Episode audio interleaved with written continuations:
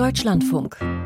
Computer und Kommunikation. Die Digitalisierung des deutschen Gesundheitssystems, das kann man getrost ein jahrzehntelanges Trauerspiel nennen. Noch immer werden Patientenakten zwischen Praxen und Kliniken hin und her gefaxt, Rezepte und Krankschreibungen auf Papier ausgedruckt und per Hand eingereicht. Und wie die Corona-Pandemie gezeigt hat, noch immer gibt es für wichtige gesundheitspolitische Weichenstellungen überhaupt keine verlässliche aktuelle Datenbasis.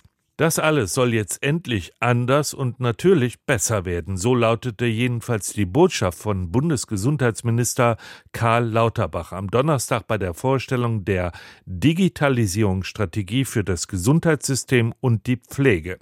Sprechen wir über die Therapie, mit der der Minister die kränkelnden Strukturen kurieren will, Michael Gessert. Ja, die Hauptmedizin von Karl Lauterbach ist eigentlich aus Opt-in mach Opt-out. Gemeint ist hier die elektronische Patientenakte, die im Grunde Dreh- und Angelpunkt eines digitalisierten Gesundheitssystems ist.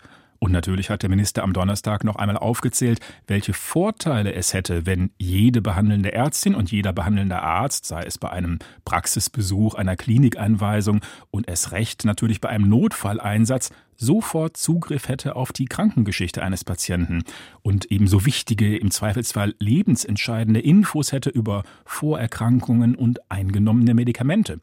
Die Sache ist nun, diese elektronische Patientenakte, die gibt es ja bereits seit 2021, nur hat die bislang praktisch niemand. Angeblich sind das erst ein Prozent der gesetzlich Versicherten. Okay, aber dafür gibt es ja vermutlich auch Gründe. Ja, dafür gibt es Gründe. Karl Lauterbach zumindest ist sich sicher, der Hauptgrund ist schlicht, dass die Versicherten bislang selbst aktiv werden müssen, um sich die elektronische Patientenakte einrichten zu lassen. Das ist eben eine Opt-in-Entscheidung, die sie da treffen müssen. Also soll in Zukunft die EPA für alle gesetzlichen Versicherten obligatorisch werden. Und wer sie ausdrücklich nicht will, der oder die muss widersprechen. Das ist dann das Opt-out-Modell. Die ganze Wahrheit ist aber auch, dass bislang dieses Opt-in-Modell einen gewichtigen Grund hatte, nämlich Datenschutzerwägungen. Ja, absolut. Äh, Gab es riesige Diskussionen drum. Es hat natürlich eine gewaltige Tragweite, wenn Patientendaten auch eben sehr heikle wie HIV-Diagnose, Alkoholsucht oder psychische Erkrankung, wenn die in einer zentralen Datenbank gespeichert und von dort aus abrufbar sind, so wie das eben vorgesehen ist. Es hat auch eine gewaltige Tragweite, wenn diese Daten, wenn auch in pseudonymisierter Form, dann noch an die medizinische Forschung weitergegeben werden können. Auch dies sieht die neue Digitalisierungsstrategie nämlich vor. Da kann man ja dann nur hoffen, dass es auch sehr durchdachte technische Konzepte geben wird, die bei der zentralen Speicherung der Patientendaten und dem Zugriff darauf die Datensicherheit gewährleisten. Die Konzepte, die gibt es prinzipiell. Nur zu Details der vorgesehenen Umsetzung, da hat Karl Lauterbach am Donnerstag erst einmal gar nichts gesagt. Das bleibt vorerst völlig offen. Zum Beispiel in welcher Form denn so ein Opt-out-Wunsch oder die ebenfalls vorgesehene Einspruchsmöglichkeit gegen die Forschungsdatenweitergabe erfolgen kann. Da muss also technisch und gesetzgeberisch noch so einiges konkretisiert werden. Und ob das in dem von Karl Lauterbach ausgedachten Zeitrahmen so klappt, das müssen wir mal abwarten.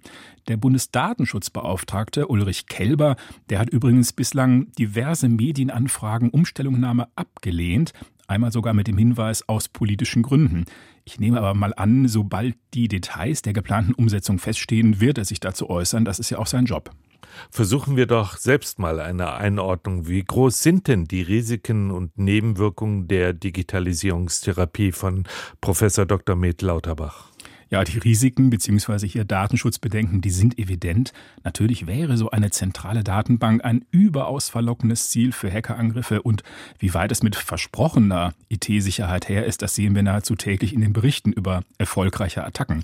Auch die Versuchung für missbräuchliche Zugriffe dürfte angesichts der Vielzahl von eben Zugriffsberechtigten groß sein. Von daher wäre aus meiner Sicht essentiell, jeder Datenabruf muss protokolliert werden und den Patienten mitgeteilt werden. Und die Patienten müssen entscheiden können, wer sieht welche Daten. Der Zahnarzt muss nichts über die Depressionsbehandlung wissen und diese sogenannte feingranulare Berechtigungsvergabe ist ja auch vorgesehen. Sowohl der Umgang mit Zugriffsmeldungen als auch solch eine Zugriffsdifferenzierung, Die wird aber manche Patienten dann überfordern. Ja, definitiv, das wird so sein. Aber vielleicht muss man die Risiken auch wirklich mal abwägen mit dem unzweifelhaften Nutzen der EPA. Und bei den allermeisten Patienten werden die Daten ja subjektiv und auch objektiv wenig kritisch sein. Der Bluthochdruck der 72-jährigen Oma Schmitz, der interessiert doch niemanden. Die allermeisten Leute werden also vermutlich mit dem Opt-out-Modell keine Probleme haben. Wer die Abwägung für sich anders sieht, wird der Datennutzung widersprechen können. Und wie das dann konkret funktioniert, darüber werden wir hier sicherlich auch wieder informieren. Die Digitalisierung des Gesundheitswesens soll endlich voranschreiten und die elektronische Patientenakte, die soll das Zugpferd werden. Michael Gessert, vielen Dank.